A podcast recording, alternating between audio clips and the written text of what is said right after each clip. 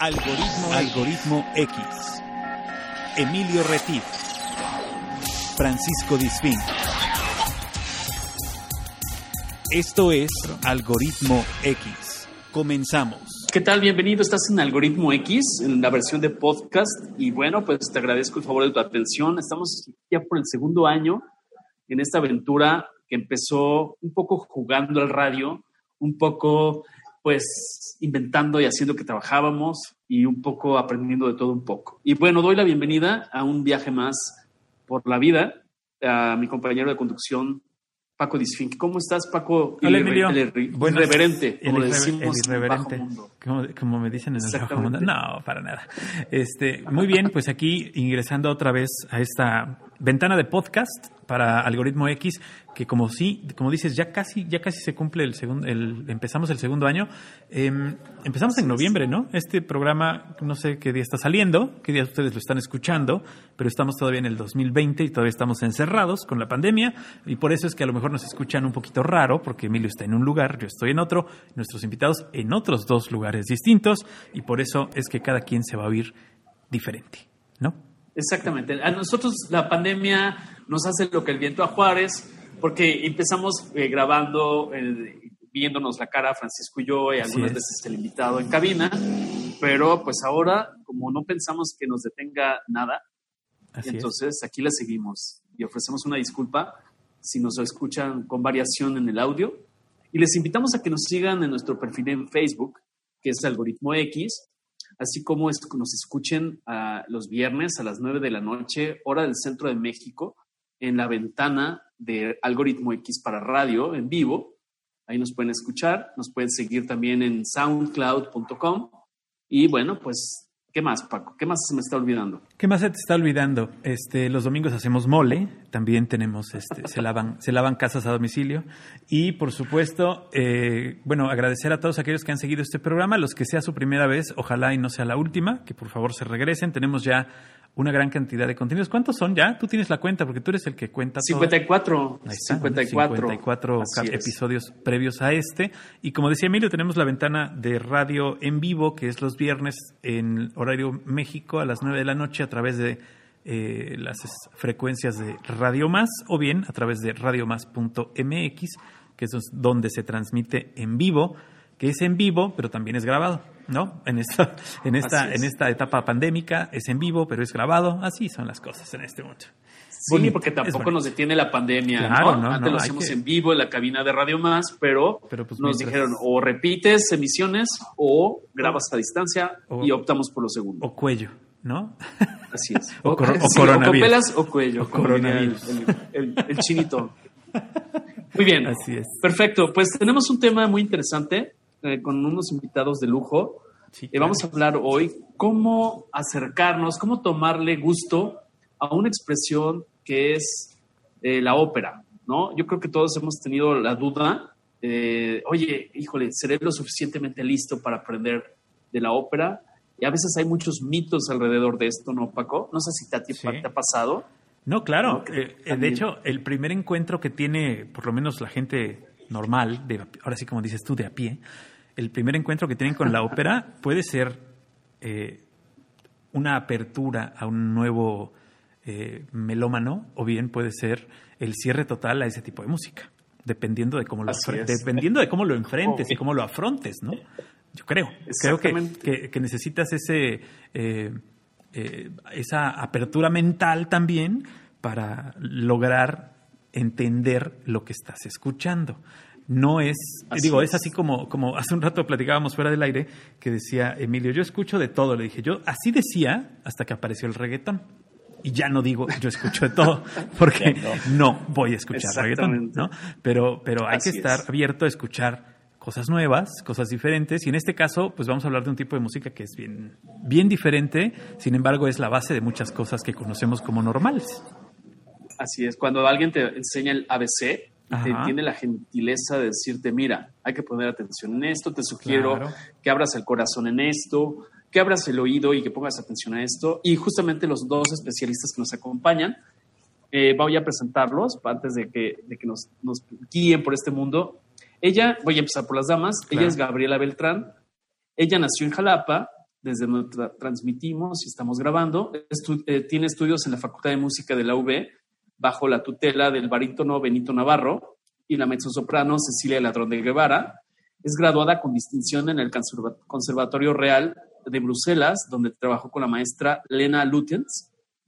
Ha tomado clases magistrales de canto con Genaro eh, Zulbarán, Udo Reinemann, Peter, eh, ay Dios mío, el apellido es Shade. A ver, ayúdame, Gaby. Ayúdame. El, el maestro Peter Schreier. Te salió Sí, igualito, ¿eh? Ya vamos a empezar. Igualito. Sí. Marco Camastra y Luis Ledesma. Eh, con la Orquesta Sinfónica de Jalapa interpretó el segundo espíritu de la flauta mágica de Mozart, Mercedes en la ópera Carmen, y como parte del proyecto Phoenix, el papel de Fiorina de la ópera Alina. Eh, y bueno, eso, eso fue en Portugal, si no recuerdo mal. Y bueno, como, la, como integrante de la compañía Arpeggio, eh, ahí hizo el papel de Carmen en el lunario, eh, cuando se presentaron en el lunario del Auditorio Nacional, bajo la batuta de Mauricio. Ayúdame, Gaby, de nuevo, porque no distingo el Ah, apellido. Muy bien, eh, perfecto. El eh, primero fue eh, Carmen en el auditorio, en, el, en el lunario, y después fue la ópera del Barbero de Sevilla. Ahí tuve la fantástica oportunidad de cantar Rosina con bajo la batuta del director Maurizio Barbaccini en la ópera de Perfecto, pues bienvenida Gaby por asistirme en estos andares, no nada más de la ópera, sino también de la pronunciación. Exacto, claro. Y bueno, gracias, bienvenida. Y tenemos también a otra persona muy importante, que él se define como operófilo desde 1964, jalapeño, ingeniero químico de la UNAM y jubilado. Entonces, les doy la bienvenida, Gaby, Enrique, bienvenidos a este programa de un par de irreverentes que estamos aprendiendo con ustedes. Muchísimas gracias, por la invitación. Gracias, sí. Sí, digo, en- en- fíjate, Entonces- ahí en este caso Enrique, por ejemplo, digo, Gaby, pues sí, se dedica a esto, pero Enrique es ingeniero químico, o sea, ¿qué tiene que ver? A ver, Enrique, vamos a la primera pregunta difícil de la mesa. ¿Qué tiene que ver la química con la ópera? Fíjate que todo, Ahí está, esa es una muy buena Eh, respuesta. tiene que ver todo.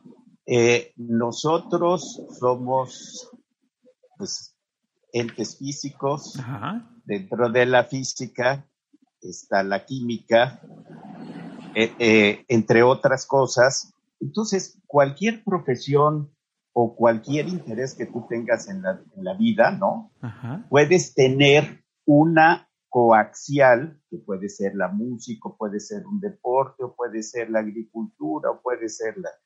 En este caso, a mí me encantó la ópera. Y si me permiten, voy a hacer rápido la primera incursión que yo tuve en una ópera completa. Adelante. Creo en 1964, saliendo de un examen durísimo de la universidad, junto con otros compañeros que nos gustaba mucho la música clásica, pero ninguno habíamos ido a una ópera. Yo aquí en Jalapa, esporádicamente, llegaba una ópera y- o, un, o un recital, ¿no? Con algunos cantantes, y entonces los iba a ver, pero nunca había visto una ópera completa. Y ese día eh, dijimos, pues éramos como seis o siete, vámonos a Bellas Artes a ver qué nos toca. Y todos pensábamos que iba a ser un concierto, que iba a ser la orquesta sinfónica o la filarmónica, y resulta que había una ópera. Y me acuerdo que cuatro de los compañeros dijeron, no hombre, lo que ustedes estaban comentando, ópera, eh, a nada, Claro. no, eso no entramos. Y nos quedamos tres o cuatro. Pues vamos a entrar. Y a medida, entonces, pasa el primer, el primer acto, nos tocó Aida Órale. Verdi.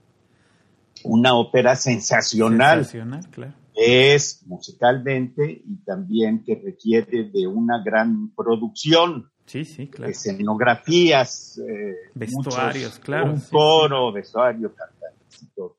Y entonces, este, pasa el primer acto y yo me iba quedando con los ojos cada vez cuadrados. Más cuadrados. Pasa el segundo acto y decía, no hombre, pero esto es una maravilla.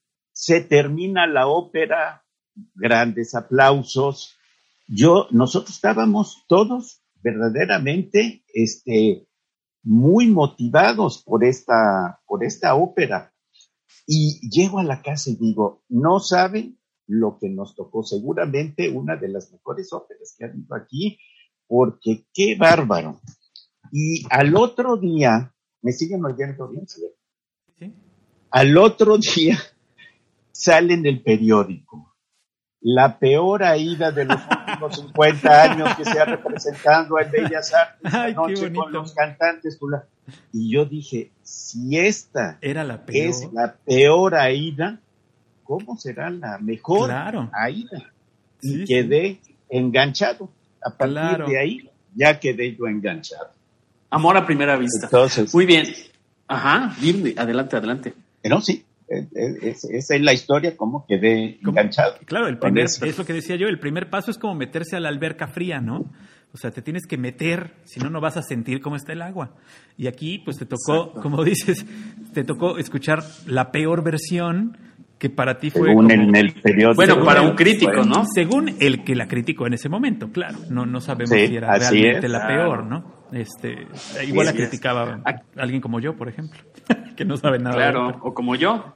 Oye, y yo quisiera llevar estas historias paralelas porque yo creo que son dos personajes muy importantes.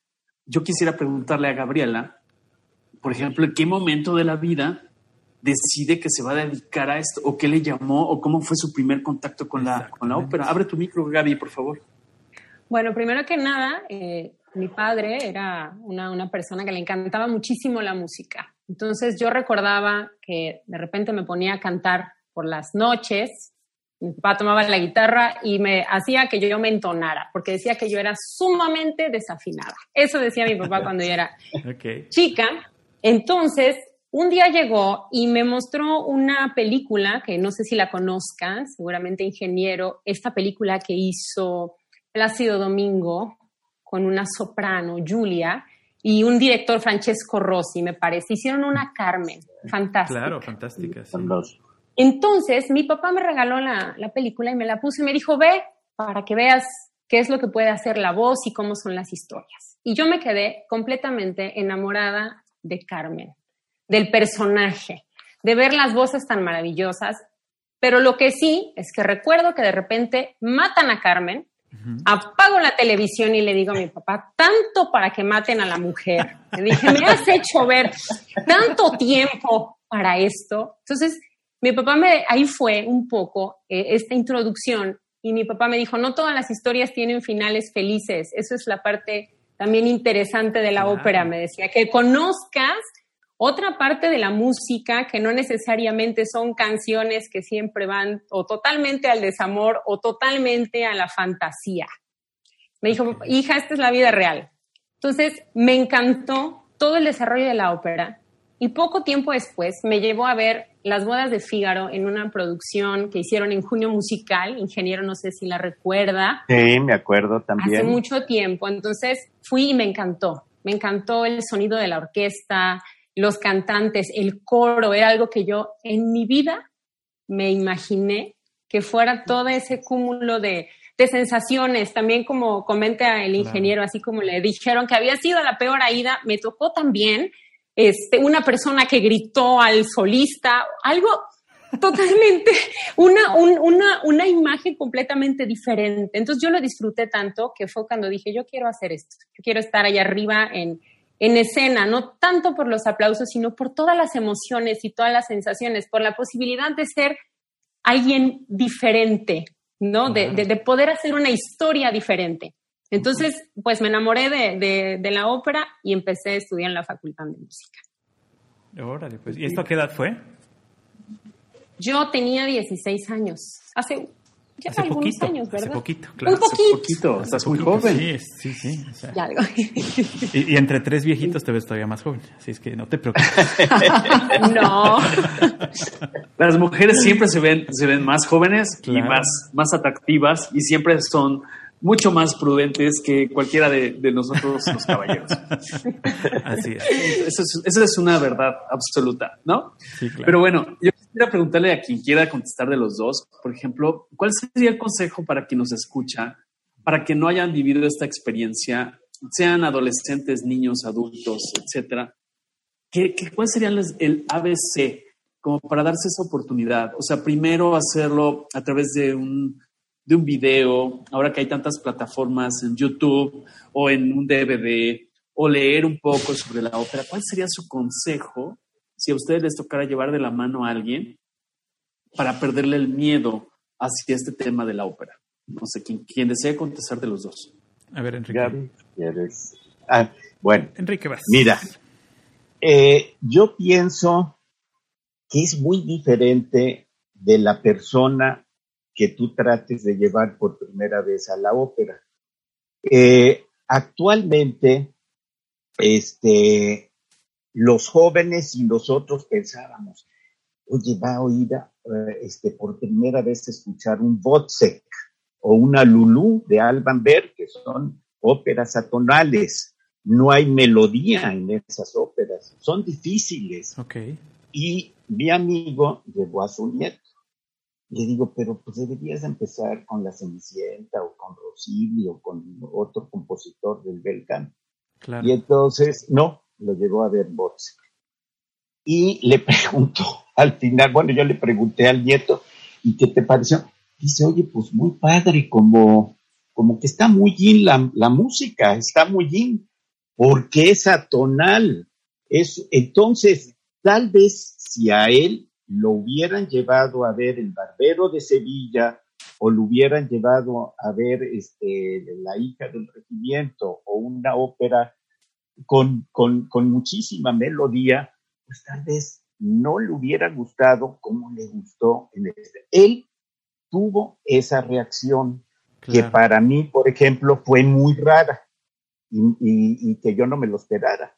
No sé tú, Gaby, cómo has podido llevar a este, estas experiencias. Bueno, e, efectivamente sí considero que depende mucho de la persona, realmente, ¿no? Por ejemplo, a mí personalmente, Alban Berg me cuesta mucho trabajo, independientemente de que yo sea músico, me cuesta trabajo, ¿no? Pero creo, por ejemplo, hemos tenido la experiencia un poco con eh, la compañía Arpegio en, en, México, que presenta estas óperas a los niños.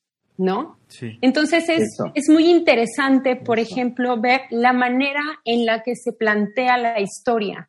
Yo creo que es importante cuando vamos a algo desconocido, necesitamos algunas herramientas, ¿no? Quizá, por ejemplo, las recomendaciones que yo pudiera hacer sería platicarte un poquito sobre el contexto, ¿no? Conocer un poco la historia, cuándo se hizo la ópera, por qué se hizo, sobre todo porque muchas de las óperas, si no es que la mayor parte reflejaban todo el, contexto histórico de la época, ¿no? La parte política, la parte de literatura. Entonces, de esta manera podemos enriquecer para que las personas conozcan un poquito más de lo que hay de fondo, ¿no? A lo mejor las partes célebres de la ópera, ¿no? No sé, se me ocurre pensar, ¿verdad? Este ingeniero, a lo mejor en Carmen, pues la banera, este, en, en, la parte del toreador, que son todas estas áreas que atraen a las personas, ¿no? Y, y finalmente, ya si nosotros podemos tener por ahí un libretito, es una maravilla, porque entonces podemos darnos la oportunidad de conocer en sí de qué se trata la historia, ¿no? Sí, sí, el, el hecho de que vayas con un poquito más de información, no solo lo que te va a proporcionar en este momento la ópera, sino con un poquito más este, de lo que vas a poder esperar, ¿no? Claro.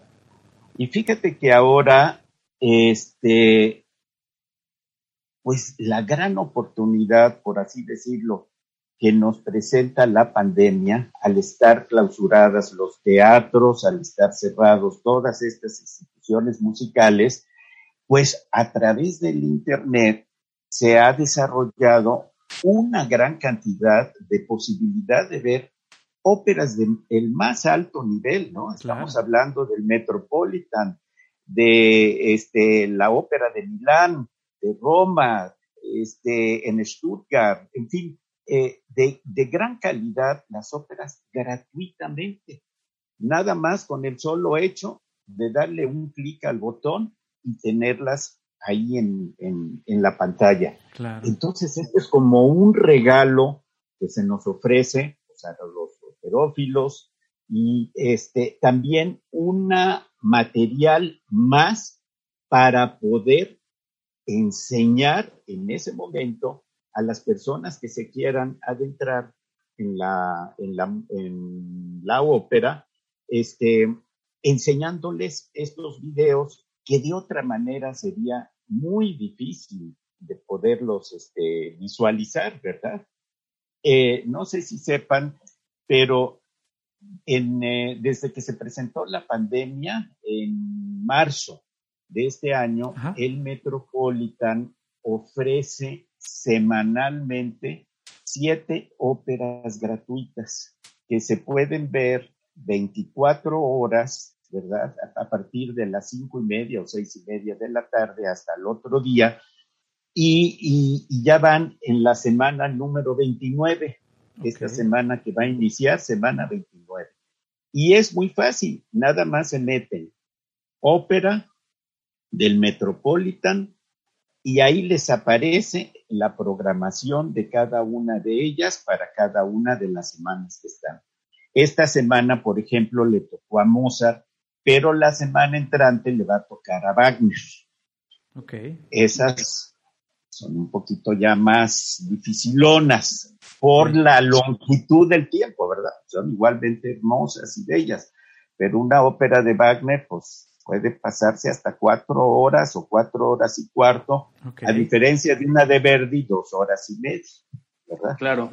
Ahora, tomando en cuenta lo que dice Gabriela y lo que estás comentando tú, por ejemplo, no sé si haya alguna recomendación en cuanto al grado de dificultad, o sea, ah. porque me imagino que haya autores o hay, no sé si también influye las direcciones, las puestas en escena, las compañías, ¿Cuál sería tu consejo, Gaby? Yo no soy un conocedor, porque también eh, quisiera que nos, nos fueran orientando para tomarle el gusto a este tipo de cosas. No sé cuál sería tu, tu recomendación, además de saber el contexto, etcétera, pero no sé si hay algunos autores más fáciles que otros, tomando en cuenta que la, la ópera nació en el siglo XVI, ¿no? Entonces hay muchos, muchas corrientes, muchas etapas, muchas épocas.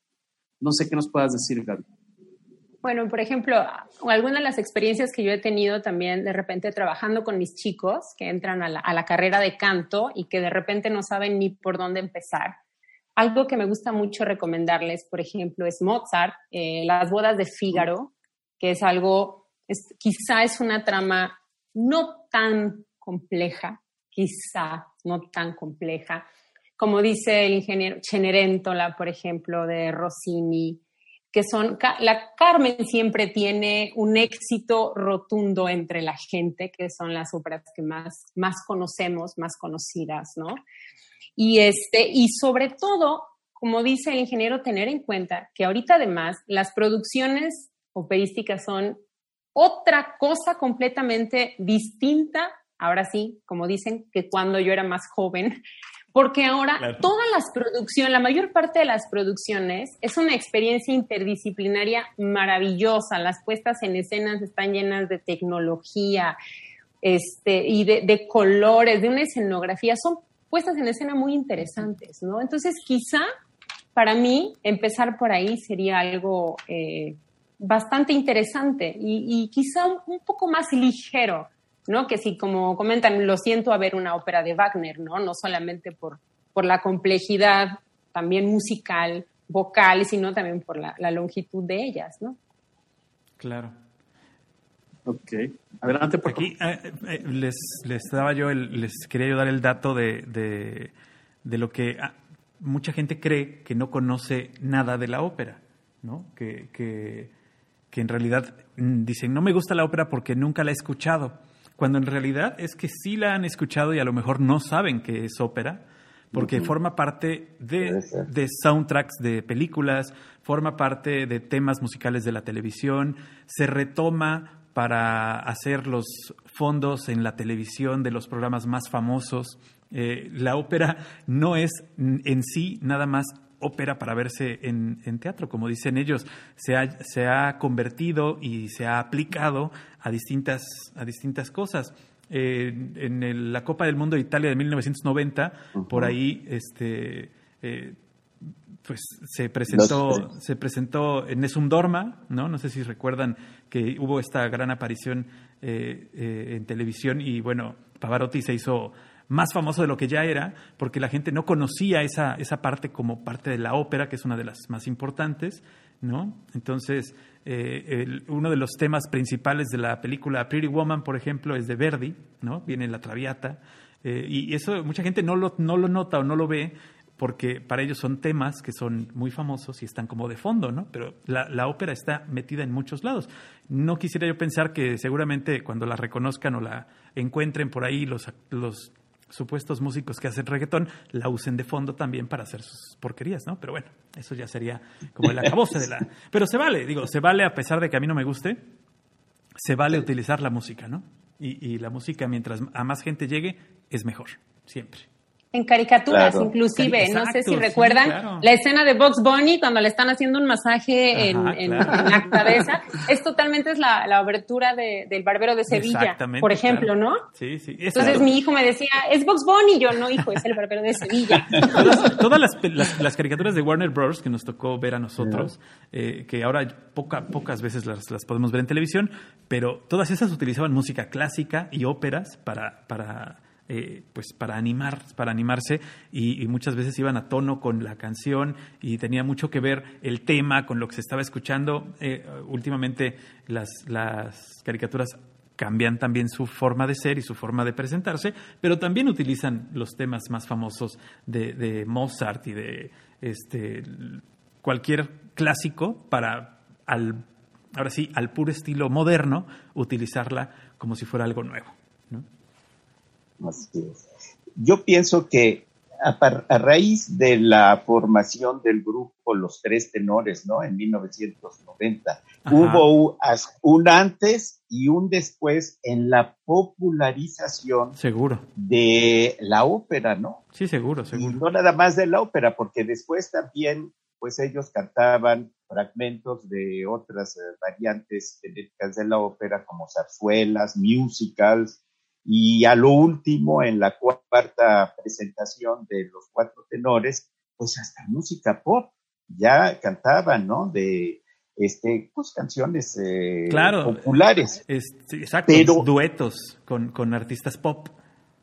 Es, así es. Y, pero antes de este fenómeno que se hizo, bueno, pues tiene uno de los discos de ellos, creo que tiene el, eh, ¿cómo se llama en estas estadísticas?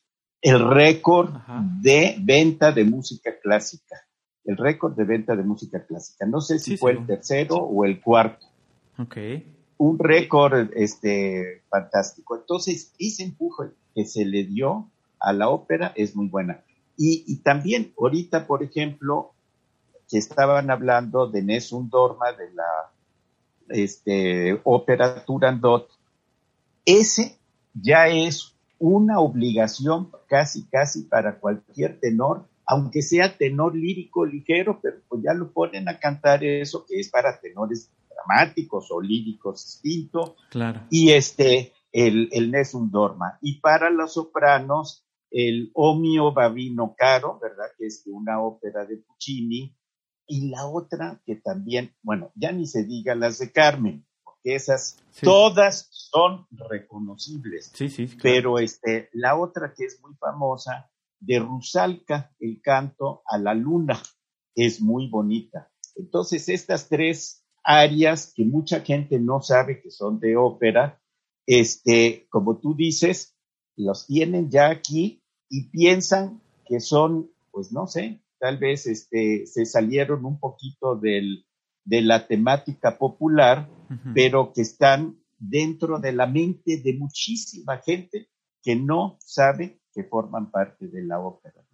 Y antes de estas, antes de estas, en los años 50, un tenor tenía que cantar siempre de Rigoletto la donna immobile. Esa era el área que tenía que cantar obligatoriamente y la soprano tenía que cantar el área de Gilda del caro nombre y ya ahora se sustituyeron por este del Nessun Norma, de Rusalka y de este um, Odio Babino Caro, ¿no? Que son, son las conocidas. Con el tiempo se van cambiando también los gustos y las prioridades. Claro, y fíjate que estoy revisando aquí precisamente lo que nos comentabas de las, las certificaciones en ventas que tiene, por ejemplo, el álbum de 1994 de los Tres Tenores. Ajá. Tiene, en los. Estados Unidos tiene platino, o sea, vendió más de un millón de copias. En Europa tiene triple platino, que significa más de tres millones de copias vendidas. Eh, y en Alemania tiene tres álbumes de oro por 750 mil copias. O sea, sí, es- Claro. es, un álbum que se ha vendido muchísimo desde, desde que salió.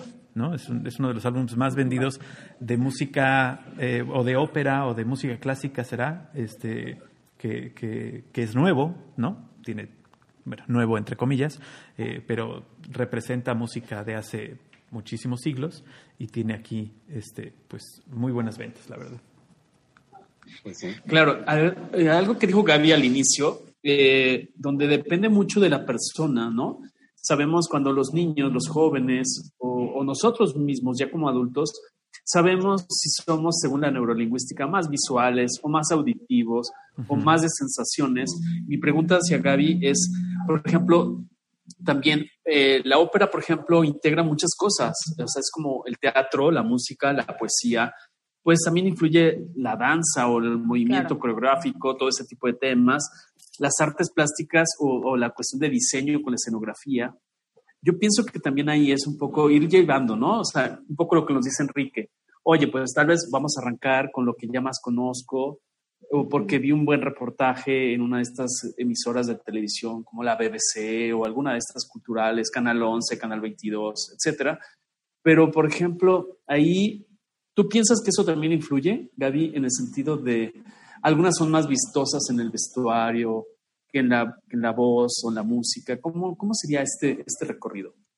Bueno, pienso que primordialmente el, el canto es algo fundamental, ¿no? Sí, en, en- en la ópera. Sin embargo, también creo que ahora hay nuevas tendencias donde las producciones apuestan no solamente a la parte vocal, sino en, estos, en este tipo de vestuario muy suntuoso. Por ejemplo, hay una producción muy interesante de Hansel y Gretel de Humperdinck, impresionante, un vestuario, es para la gente totalmente, es una experiencia total para todos los sentidos, ¿no? Eh, se tienen, por ejemplo, todos los bocadillos perfectamente bien elaborados y, y también ahora, gracias, insisto, a estas nuevas tecnologías, la gente también tiene un acercamiento diferente. El cantante también tiene otras exigencias, ¿no? Anteriormente, las producciones quizá permitían que el cantante estuviera como parado y decía flanco derecho, flanco izquierdo, abajo, arriba, y eran un poco más estáticos, quizá por las características de la ópera y por la, el tipo de, de producciones que se hacían. Sin embargo, ha ido evolucionando y entonces ahora el cantante corre, el cantante brinca. Son fabulosas, todo lo que a lo mejor nunca nos llegamos a imaginar que pasaría en una ópera, ahora suceden. Entonces, eso complementa perfectamente bien para las personas que, como, co- como comentan, que son quizá más visuales, ¿no? Que Ajá. necesitan algo que enriquezca, porque son pocas las personas y es totalmente respetable que de repente les gusta cerrar los ojos en la ópera y escuchar únicamente las voces. Y hay personas que me dicen, Claro. es que no veo. Y la gente que contesta, es que no se trata de ver, se trata de escuchar. Pero creo, Claro. creo que tiene mucho que ver efectivamente. Y todas estas nuevas producciones interdisciplinarias son fantásticas para poder complementar con la gente que necesita de otras características lejos solamente de la auditiva, ¿no? Totalmente de acuerdo, sí. Claro. Eh, Adelante, Enrique. eh, mira, eh, esto que acaba de decir Gaby es, es tan cierto. Yo eh, he tenido la posibilidad de estar, eh, por mi afición, comparando, pues, de las primeras grabaciones que hubo de las óperas, ¿no? Del Neto, del, de Milán este, y de Alemania. Y verdaderamente los actores se paraban y cantaban al frente hacia el público. Rara vez se veían entre ellos. Este, y estamos hablando, pues, eh, de 1950, un poquito para, un poquito antes, o hasta como por los 90. a raíz de los 90, el público se ha vuelto más exigente con los cantantes de ópera. y Gaby, pobre de ti. Bueno, pero tú tienes todas las cualidades. Porque además de cantar, además de cantar, de tener una musicalidad eh, perfecta, tienen que ser actores formidables. Claro. Y además de actores, tienen que ser, pues, circenses, porque ahora los ponen, los cuelgan de un columpio del techo a la pobre soprano y tiene que estar cantando y la recoge por allá el, el, tenor y luego el tenor tiene que salir corriendo. Entonces, es muy exigente, yo me imagino, Gaby, para, para ustedes, porque antes, bueno, se dedicaban y se concentraban a la melodía, pero ahora tiene que correlacionar esa melodía o es eso que están cantando con una expresión de la cara o corporal. Yo me acuerdo que Pavarotti cuando levantaba la ceja izquierda era la gran actuación de Pavarotti. claro. Porque levantó la, miren, ya levantó la ceja izquierda. No fue el caso de Plácido Domingo, que siempre ha sido un actorazo y un gran actor, en mi opinión, ¿no? Y lo, eh, hay mucha gente que no lo piensa así. Y este, y ahora toda la Netrebko, este, el, Elina Garrancha, eh, todas estas grandes cantantes que son a la par cantantes y actores. Pero muy difícil para ustedes. Totalmente, porque anteriormente uno nos decía, bueno, el cantante, a mí todavía me tocó quizá un poco de esto cuando yo empecé a estudiar. Siempre nos decían, ve a proscenio para que el sonido, que la voz no se pierda, para que rebote. No, ahora cuál, ahora te mandan hasta atrás y te dicen, salga corriendo. Pero es que no puedo, pues no sé cómo le va a hacer, pero ahora queremos, ¿no? O me tocó ver, quiero una rosina chiquita no, pero y si no canta bien, no importa, quiero una rosina chiquitita porque todo ahora lo voy a hacer como una especie de miniatura. Entonces ahora el cantante se tiene, me tocó una producción allá en Bélgica justamente, querían una rosina chiquitita, delgadita, ahora obedecía más bien como a las necesidades de la producción, de, la puesta en escena, más de que, la música. Más que de la música y muchas, en muchas circunstancias más de las exigencias vocales porque la cantante podía subir la pues pierna. Es, es una exigencia, la verdad, ahora es un reto para uno como intérprete, es un verdadero reto este, la, la, la, ópera como, la conocemos ahora, ¿no? Los estándares de, de los estándares visuales que los productores requieren muchas veces no tienen nada que ver con el potencial que puede traer, como dices tú, la voz o la, incluso la capacidad histriónica para ser actor, si la actriz o el actor da el, da el tipo, ¿no? Se ve bien en el, en el papel, pues lo más probable es que se lo gane, aunque no sepa cantar ni actuar, ¿no? y, eso es, las producciones modernas, eh, en su mayoría, no digo que todas, hay quienes todavía respetan mucho o ponen por delante las capacidades vocales y las capacidades histriónicas, que debería ser solamente las vocales, ¿no? Pero como por ejemplo eh, comenta el ingeniero Pardo, hay una producción muy bonita que hicieron de las bodas de Fígaro con la Netrebko, me, encanta, y un área muy bella de, de Susana que se llama De Viene en un tardar, y de repente hace un agudo fantástico arqueada. Dije, ¿cómo hace eso esta mujer? completamente arqueada, sin perder la línea de canto, se ve completamente estética, porque además ella preciosa, muy bella, y además obedecía a toda la línea melódica. Entonces, realmente para las generaciones jóvenes hay un reto bastante grande, como comentan para las expectativas de toda la audiencia. Y como cada vez es más y más y más, la preparación debe ser mayor todavía. Exacto. Por supuesto. ¿Ustedes saben de alguna colección, por ejemplo, de, no sé, libros, de DVDs o de alguna, algún medio físico o virtual, algún medio que también pueda ayudar a este acercamiento. No sé si, por ejemplo, Enrique tiene algún grupo que de repente haga, así como existen los círculos de lectura, donde manejen la apreciación y también te acompañen porque siempre hay ese miedo, la verdad, al menos yo lo reconozco cuando fui la primera vez a ópera, tuve la, la, suerte de que alguien que sabía del tema nos pudiera, nos pudiera, me hubiera podido llevar por esta experiencia, ¿no?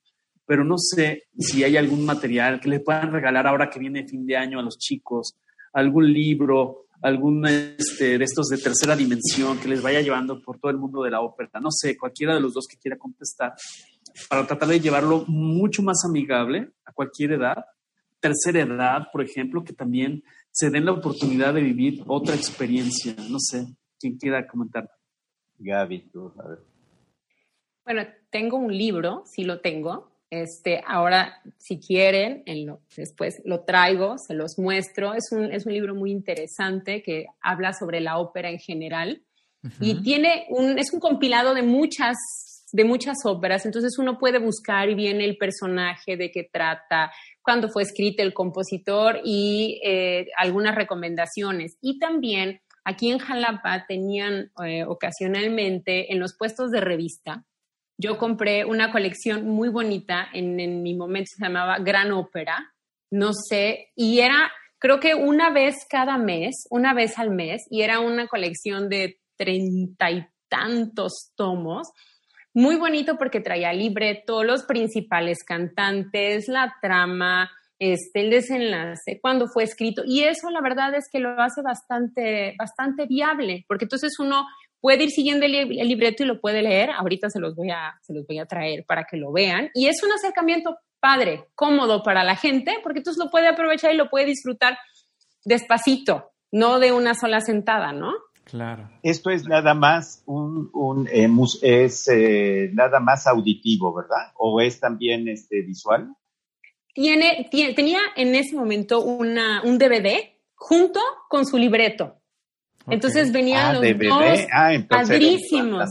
Sí, ah. se los voy a traer ahora en, okay. en, en, en todo. Yo, la verdad, círculo de de alguien que lo comparta, realmente yo desconozco. Anteriormente se hacían algunas charlas, por ejemplo, me tocó a mí asistir una o dos charlas antes de algún concierto con la, con la orquesta sinfónica, hacían alguna charla introductoria para que las personas pudieran conocer un poquito más sobre la obra que se estaba, que se estaba este, haciendo ese día, ¿no? Claro.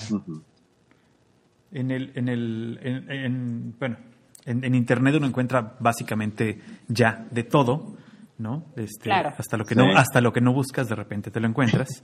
y eh, yo encontré por ahí una lista que dice, este, una, una, una página que dice que son las cinco, las cinco obras que tienes que escuchar como para ingresar a la ópera. A ver si ustedes que son más expertos que nosotros, mucho, por mucho, nos le dan la razón. Dice, la Bohème, ¿no? Es como la primera. Eh, después uh -huh. te tienes que ir con la Traviata. No sé, uh -huh. hasta ahí vamos bien, yo esas dos las conozco. Eh, después tienes que ir a ver eh, las bodas de Fígaro. También. Que ya lo mencionó Gaby. Que, que ya lo habíamos mencionado. El Barbero de Sevilla. Y, okay. y Tosca. Esas son las que recomienda como las, el top 5 para entrar en la ópera. Eh, por ahí yo pondría también, este, ustedes ya habían, ya habían dicho eh, otra que, que, falta por aquí. Por ejemplo, para aquellos que no conocen La Traviata, si les gusta la película de Moulin Rouge, pues bueno, les gusta La Traviata. No tienen pierde, ¿no? Es, así como que muy fácil. Y la Bohème, pues si les gusta el teatro, si les gusta las, la, la, esta obra de Rent, pues de ahí se basó, ¿no? Es, es, es como la modernización de, de la Bohème para que, para que tengan ahí el, el estilacho, se, se, den cuenta de lo que, de lo que pueden encontrar. Pero para, para ti, por ejemplo, este, Gaby, ¿cuáles son tus top five o cuáles recomendarías como el ingreso, el primer paso? Bueno, obviamente para mí, porque yo viví enamorada de Carmen, para mí claro, Carmen, está, Carmen, sería una excelente recomendación. Las bodas de Fígaro también me parece una trama interesante. El Barbero de Sevilla, porque Esa, además claro. tanto las bodas de Fígaro como el Barbero de Sevilla son parte de una trilogía. De, un, de, un, de ahí, de un compilado. Entonces está padrísimo porque la gente puede ir hilando. Este, ah. Traviata también, Traviata definitivamente, la Bohème que es maravillosa. Y bueno, eh, ¿qué otra pudiera ser? De mis gustos favoritos, Me gusta a mí muchísimo Sansón y Dalila, que también es algo muy, quizá la mayor parte de las personas conozcan un poco la historia de, de, Sansón, entonces quizás sea algo no tan, tan, complejo. difícil, claro. No tan difícil. Y es espectacular también. La puesta en obra en forma clásica es espectacular, ¿verdad? Claro. Muy, muy bella. Sí. que eso es muy importante. Cómo la ponen en el escenario, cómo la montan, es también muy importante para que tengas ese primer acercamiento. Yo creo que si buscas entrar en la ópera, tienes que buscar que empieces a ver la versión más afín a lo que se a lo que esperaba el artista, ¿no? Eh, que ¿no? Que no te vayas por una de impresionismo alemán para empezar, sino te vayas por una este basiquita, ¿no? Así como clásica, ¿no, Enrique? a ver, Enrique, dinos tus, tus cinco preferidas. Ah, perdón, adelante. Yo cambio continuamente.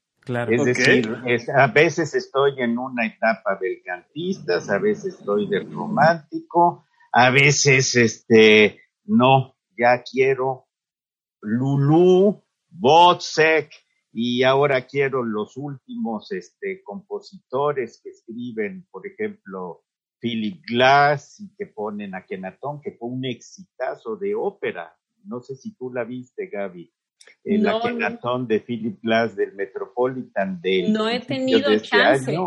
Bueno, no te la pierdas. Y está ahorita que la puedes ver en este en las que ponen gratuitas de, del Metropolitan. Pero les quería comentar que hay un hay una liga de una dirección que se llama Opera Base operabase.com. Okay. En esa operabase.com, ustedes se van a estadísticas y en esas estadísticas les dice cuáles son las óperas que más se ven en el mundo. Y, si la quieren por regiones, si quieren por ciudades, si la quieren por este, cuáles son los 20 compositores o los 10 compositores de ópera más escuchados en el mundo en la temporada, vamos a decir, del 2015 a 2020. Y ahí los van. Entonces tiene toda esa información. Y hoy en la mañana quise, dije, bueno, voy a ver cuáles son las, vamos a decir, las cinco óperas ahorita en la temporada del 2015 al 19, que son los datos que se tienen. La número uno y que ha sido la número uno desde hace 15 años o 20 años, es Traviata. Okay. La número dos, Carmen, que antes estaba en el lugar cuarto o quinto y que le ganó a la flauta mágica y a la bohème. Después sigue Tosca. Y ya después las bodas de Fígaro. Pues a mí las bodas las bodas de Fígaro se me hace para mí la ópera que en cualquier momento yo la puedo ver. Estoy deprimido, eufórico, triste, enojado, como sea. Bodas de Fígaro me va a encantar, me va a encantar. En otras, otras, las otras en diferentes circunstancias, ¿no? Pero Bodas de Fígaro para mí es la que me... Y la otra es Don Carlo de Giuseppe Verdi, pero que ya es una ópera seria, este, que, que, necesita pues ya también tener un poco más de conocimiento y de asistencia a las óperas para poderla gozar en todo lo que vale. ¿no? Es una ópera difícil. Esas dos son mis óperas que en cualquier momento las puedo yo ver. Pero yo no llevaría a un niño a ver Don Carlos, a Don Carlos, pero sí lo llevaría a ver las bodas de Figa. Perfecto. Sí, yo les quiero preguntar, por ejemplo, si existe algún medio nacional, eh, por ejemplo, Canal 11, Canal 22, alguno que tenga un programa que sea también como de, estamos aquí a nivel básico, ¿ok? Para que demos ese paso y perdamos el miedo a esa pared invisible para entrar a este mundo de la ópera. Yo me acuerdo hace mucho que había un, eh, no sé de qué hora era, pero era Flash Show que nos llevaba, que eran caricaturas, que eran, que nos llevaba por diferentes partes de la historia, no nada más de, las cuestiones artísticas.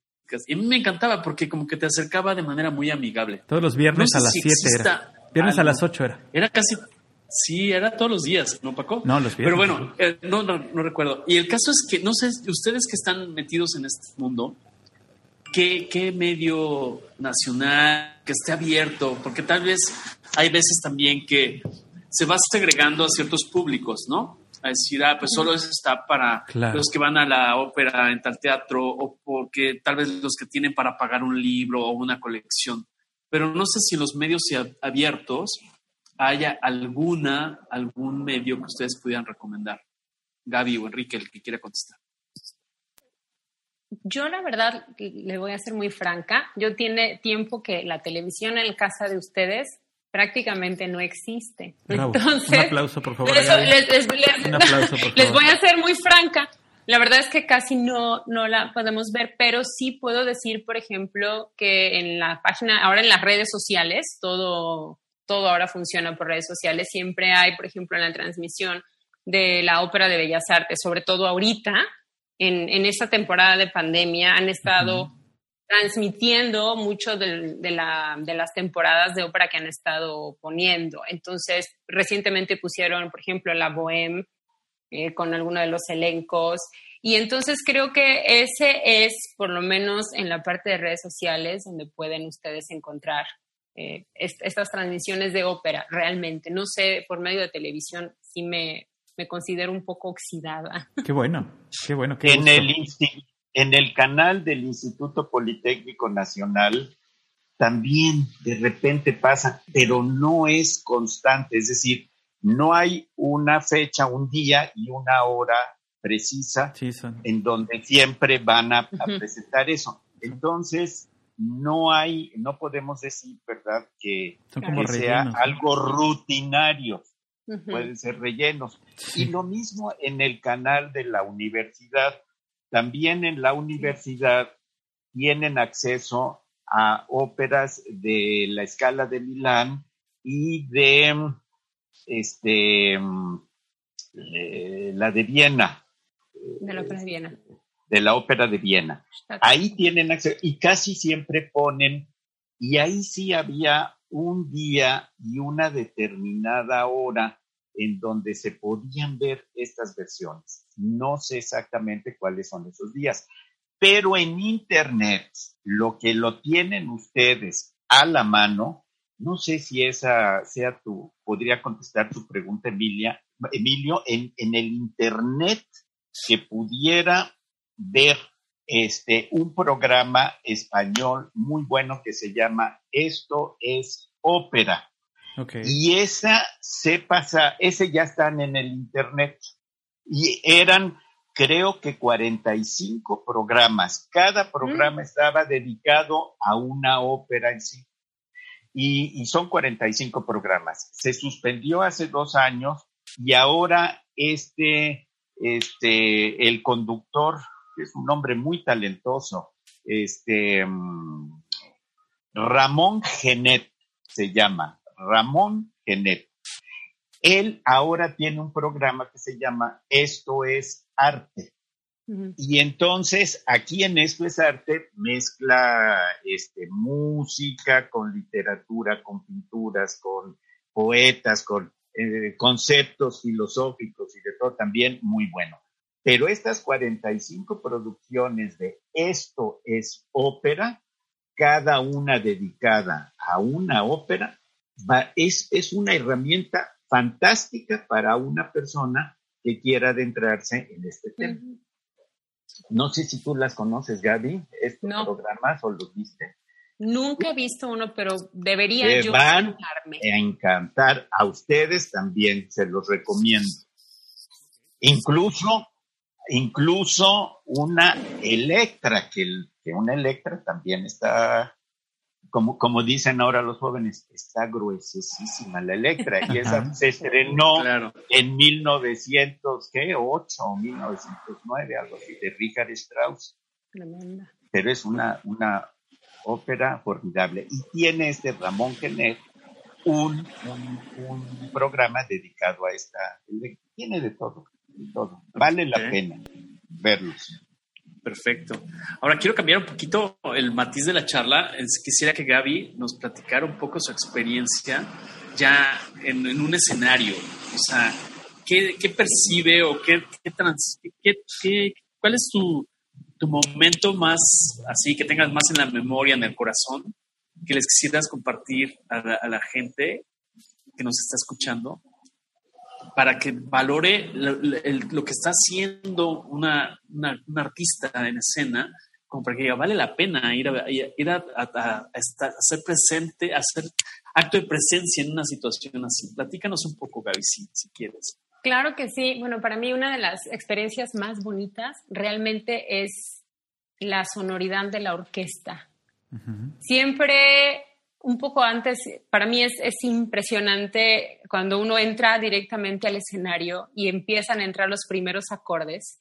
Y me gusta pensar, porque así lo siento, que es como entrar en un mar de, de, emociones, ¿no? Es como entrar a todo lo profundo, porque además se siente realmente todas estas notas en el cuerpo. Eso es algo que yo como cantante lo, lo siente. Se siente es como, para mí es una experiencia como completamente sensorial, extrasensorial me gusta llamarlo, porque es el momento en donde escucho todo, escucho el rebote del sonido, la respiración también, por ejemplo, de los otros cantantes, eh, la, forma en la que impacta toda la vibración de toda la orquesta, de todo el coro, de todos tus colegas en el cuerpo. Para mí eso es algo, es algo que, que guardo con mucho cariño y, este, y es algo que siempre que digo que estoy haciendo aquí, por qué me metí en este lugar, es algo que, que me gusta recordar para que yo me pueda sentir eh, motivada. Realmente es, es, un cúmulo de sensaciones, ¿no? Además de, de todo lo que implica ser un personaje,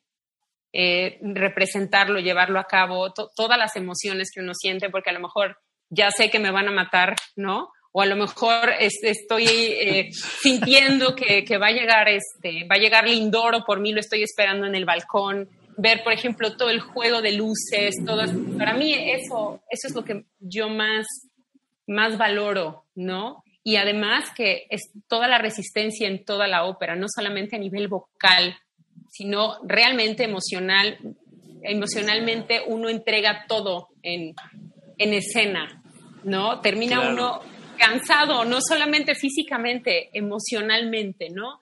Y bueno, finalmente, exactamente, es, es una concentración impresionante. Yo creo que entras como en un trance completamente. Claro. Ok, te concentras, por ejemplo, en tu respiración, perdón Paco, eh, por ejemplo, eh, porque estás siempre el nervio, ¿no? Me imagino que sientes algo en el estómago y, y esa emocionalidad de salir, etcétera.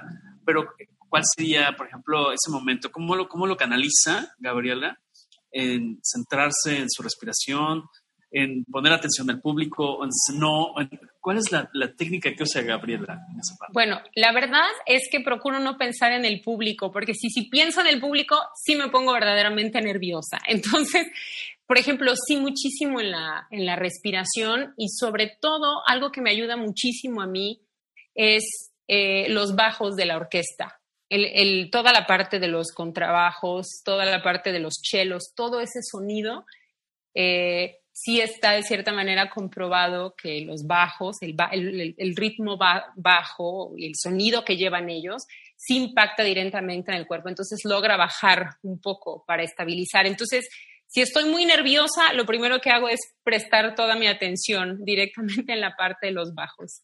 ¿No?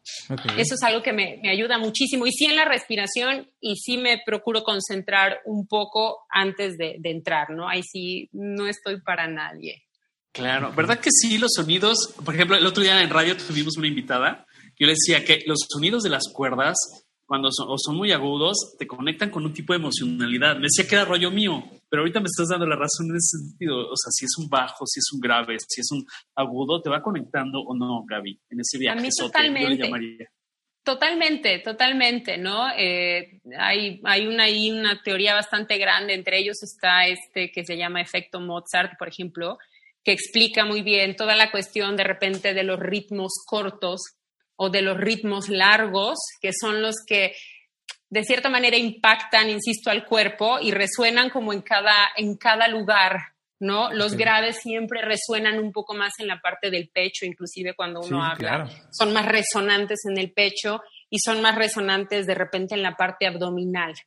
Entonces, si lo queremos ver así, a mí me, me ayuda a hacer tierra. Siempre los agudos son un poco más, más altos y también eh, en los agudos es como perder un poco el control, es dejarse, dejarse ir, porque así es como funciona también eh, eh, de repente la voz, es, es, un controlar y dejar ir, controlar y, y, dejar ir en todo el tiempo, ¿no? Entonces, Sí, totalmente. Cada sonido impacta de diferente manera. Claro.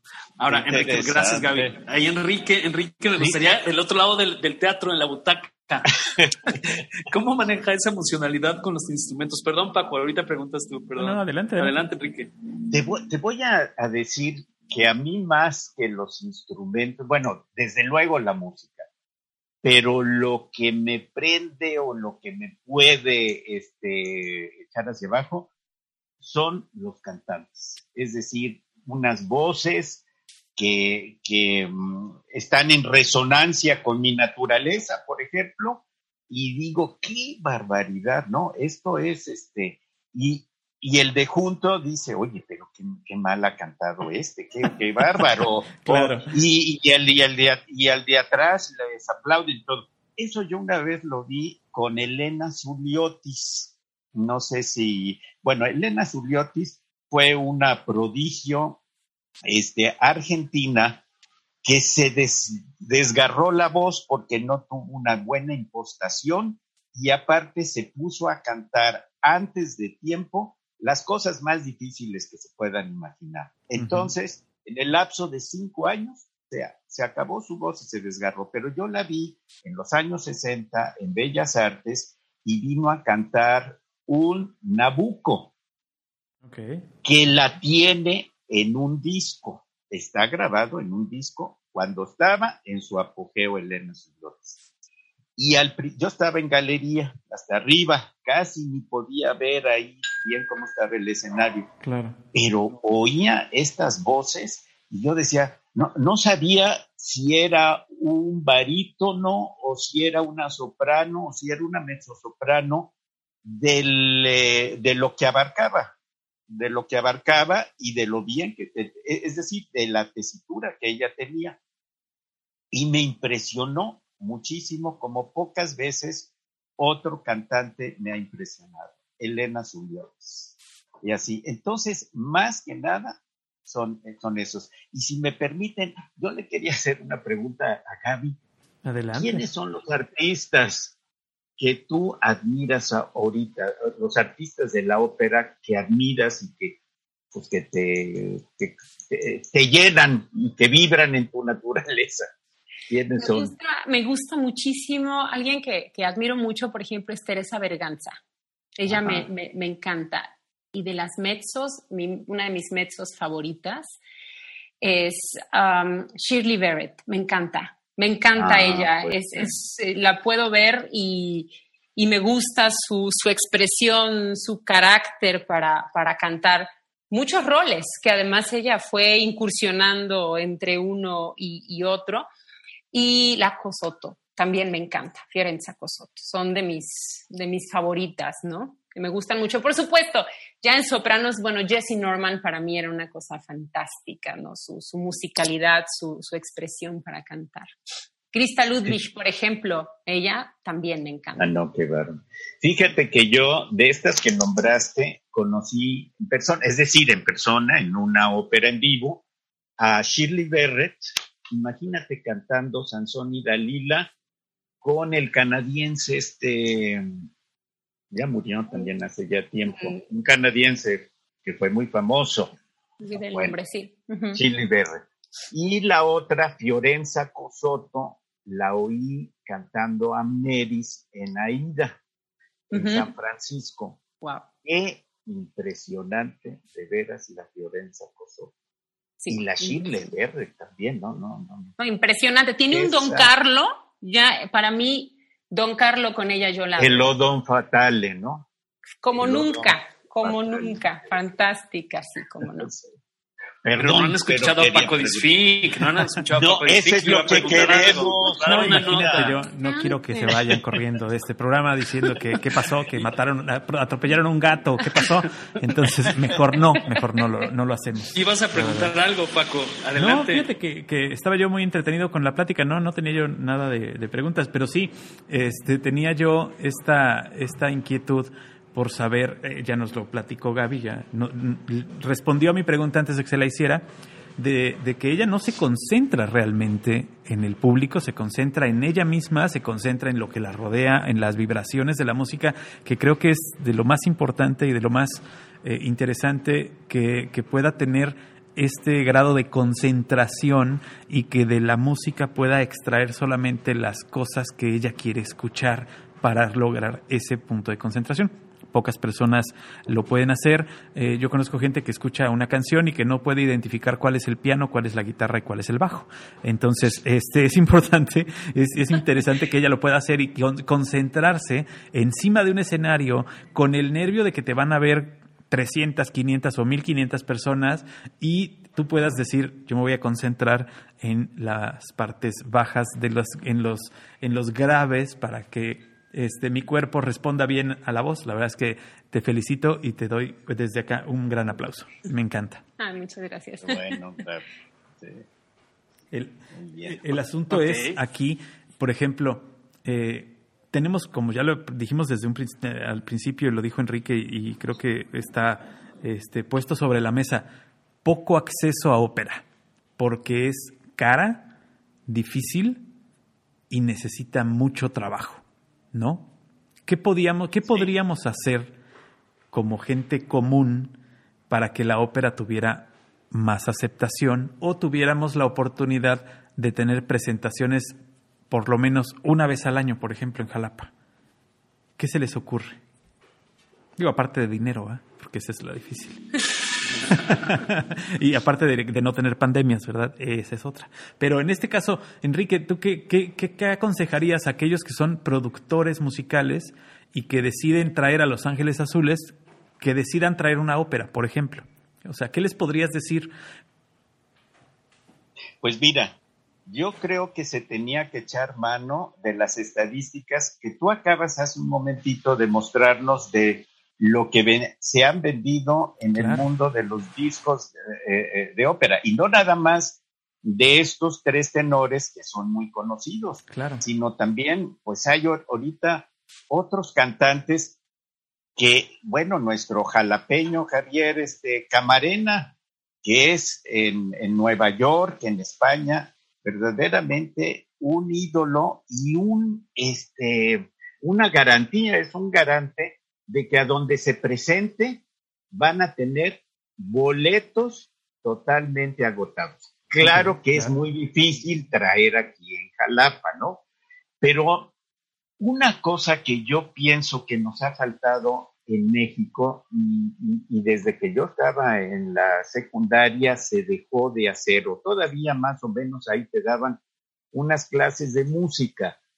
A nivel primaria, a nivel secundaria debería de ser obligatorio el tener una clase de música, ya sea de apreciación de la música, después ahí de la ópera de esa, o incluso tomar clases de un instrumento ya especializado. Eso lo, lo eh, se hace en todas otras partes del mundo. Y aquí en México cuando yo estaba en la secundaria, se empezaba y nos daban música, este, nos decían, bueno, va en la clase de música. Y yo me acuerdo que ahí por primera vez, este, el maestro nos dijo, las tres óperas más famosas de, Verdi son Aida, Otelo y Falstaff. Claro, eso. Nunca se me olvidó, nunca se me olvidó ese concepto y todavía yo no sabía que iba a ser un operófilo un operómano, ¿verdad? No lo sabía. Pero eso se me quedó grabado. Eh, todo eso yo creo que falta y debería de ser obligatorio en las escuelas tener una clase de música. Así como hay este, educación física, también de eh, eh, musical. Es una parte tan, yo no sé, la gente sin música no puede vivir, ya sea de cualquier música, ¿no? Pero no puede vivir. Nada más dime quiénes viven sin oír música. ¿Conocen a alguien? Sí, en, persona no, pero debe ser, debe ser muy triste.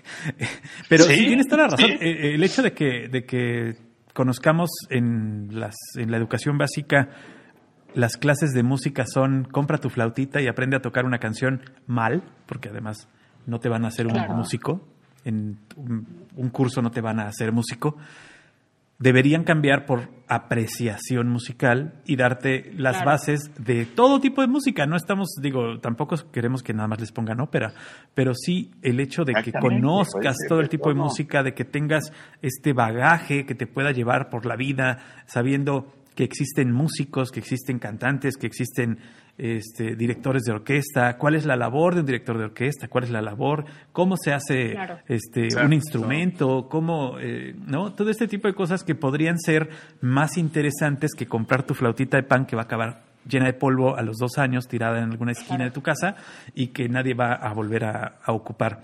Eh, yo les cuento rápidamente una experiencia eh, personal con mis hijos, bueno, con mi hijo, el menor, que tuvo a bien tener un maestro de música que les, les puso o les, les sacó la partitura de una canción para interpretar en uno de estos festivales eh, de fin de año y que no fue la clásica cancioncita que, que todo mundo se aprende durante el año, sino que logró sacar la partitura del tema principal de la película de Los Vengadores, que era así como el boom entre los chicos.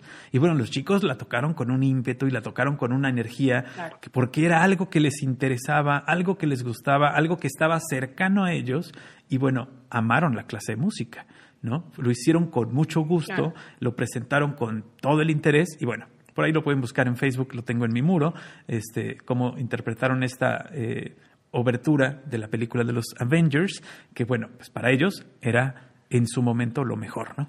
Eh, no los pusieron a hacer algo que no les gustaba, sino que se aterrizó a su nivel la clase de música. Y creo que eso es de, agradecer y de, apreciar, y creo que muchas escuelas lo podrían hacer.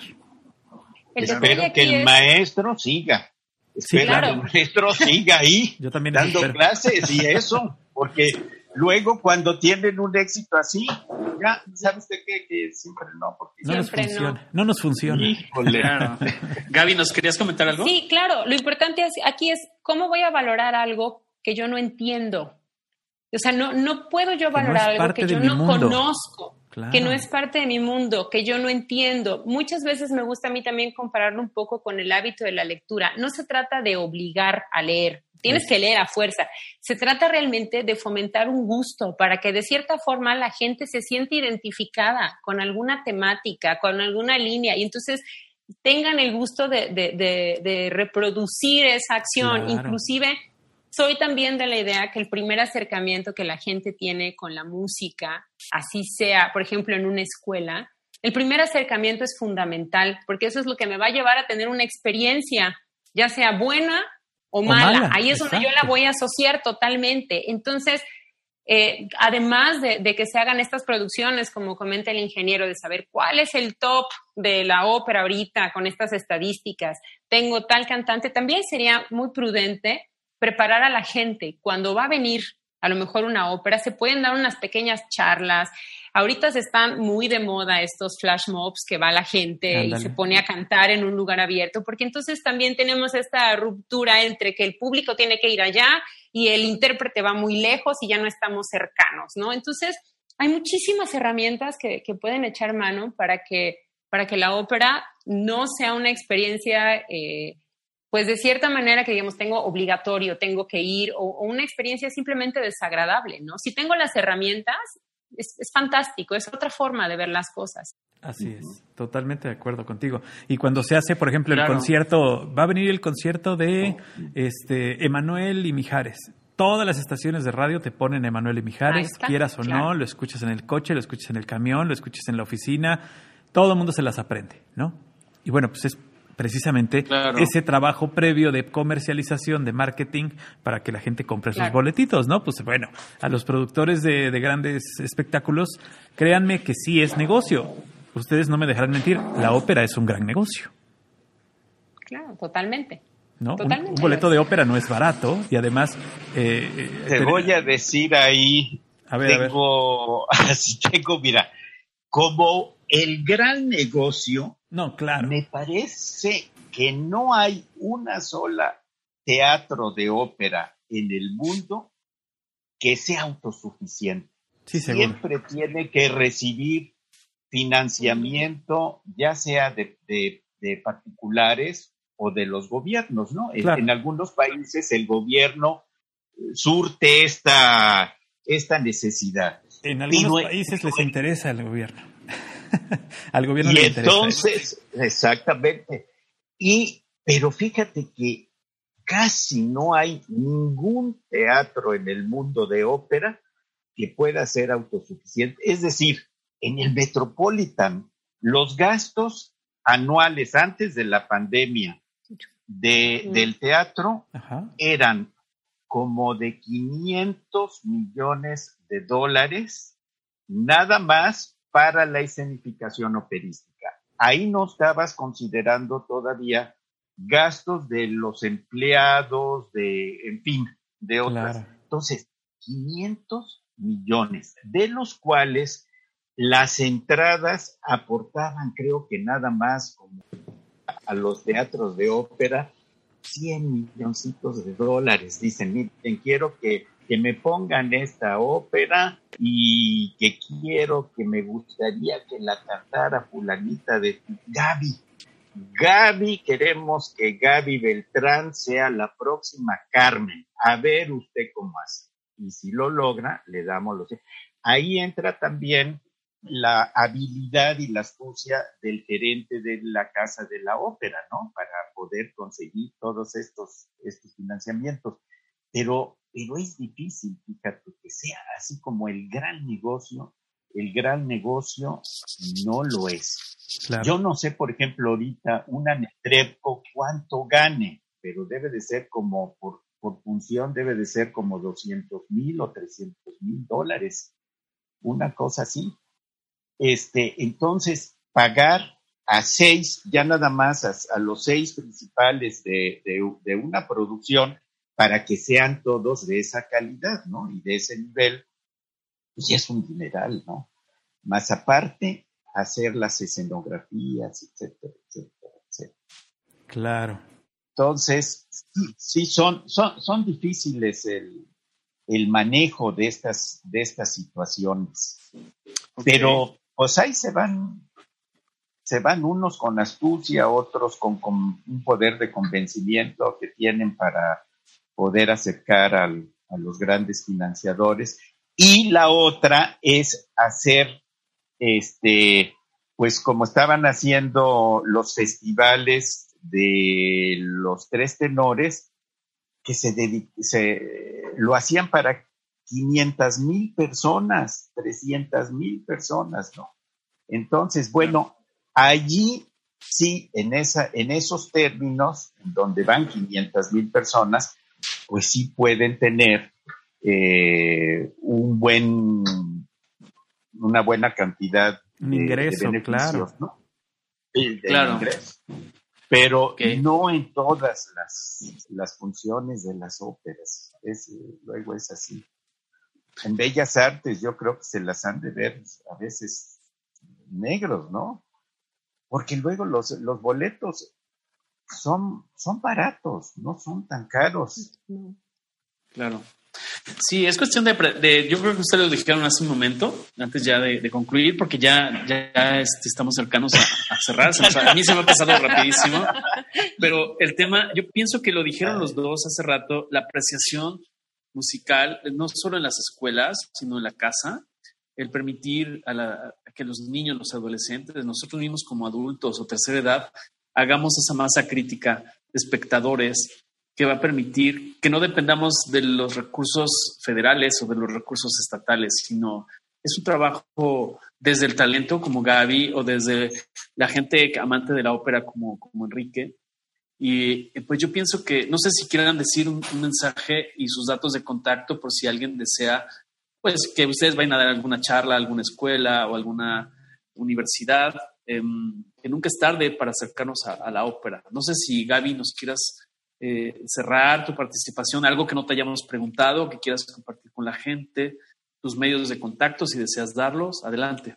Sí, claro que sí, con todo gusto. Eh, bueno, yo soy Gabriela Beltrán, me encuentran en gabriela.beltrán.ramos0618 arroba gmail o gmail.com para quien guste si tienen alguna duda o necesitan una charla, un acercamiento, pues estamos a, sus órdenes para que me escriban. Y bueno, otra cosa que creo importante es que estemos abiertos a conocer diferentes horizontes por medio de la, de la música. Creo que eso la música lo hace muy bien. Eso es, por eso es que yo creo que la música sigue trascendiendo, porque nos permite conocer horizontes inmensos desde a lo mejor desde el siglo XVI hasta el siglo XIX, hasta el siglo XX y además contiene historias de vida de, pues de, de toda la gente, son historias, finalmente es la parte de nosotros como humanos, ¿no?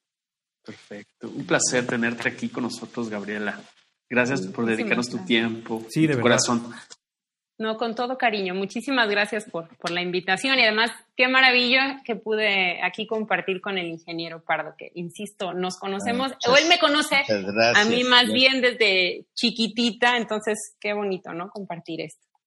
Tenía Gaby tres años de edad cuando la conocí y estos dotes de histriónicos, desde esa edad ya los desplegaba. Me acuerdo que llegaba a la oficina me decía, mira Enrique, aquí traigo tres, tres crayolas, esta es roja, esta es verde y esta es azul. Y mira, voy y hacía un acto de danza para pintar con el azul y todo.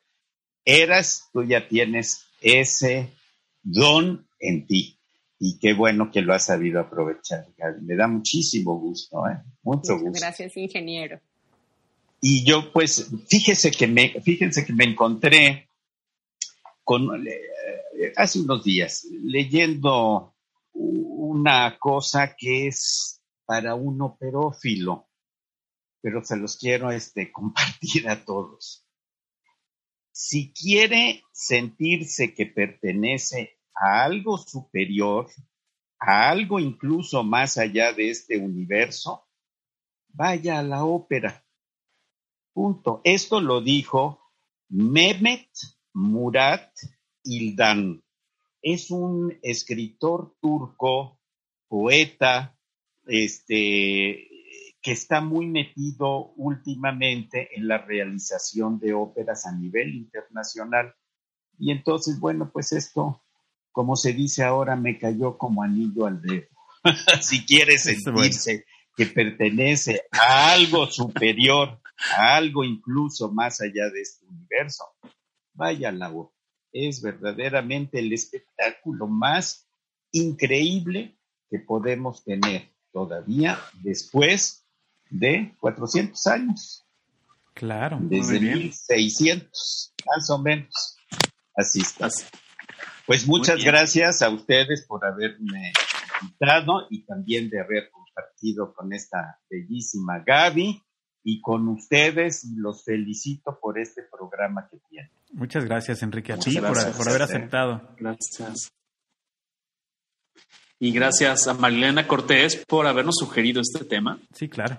Porque estuvo abogando por el tema y este y le, felicitamos, le saludamos, nos escucha seguido.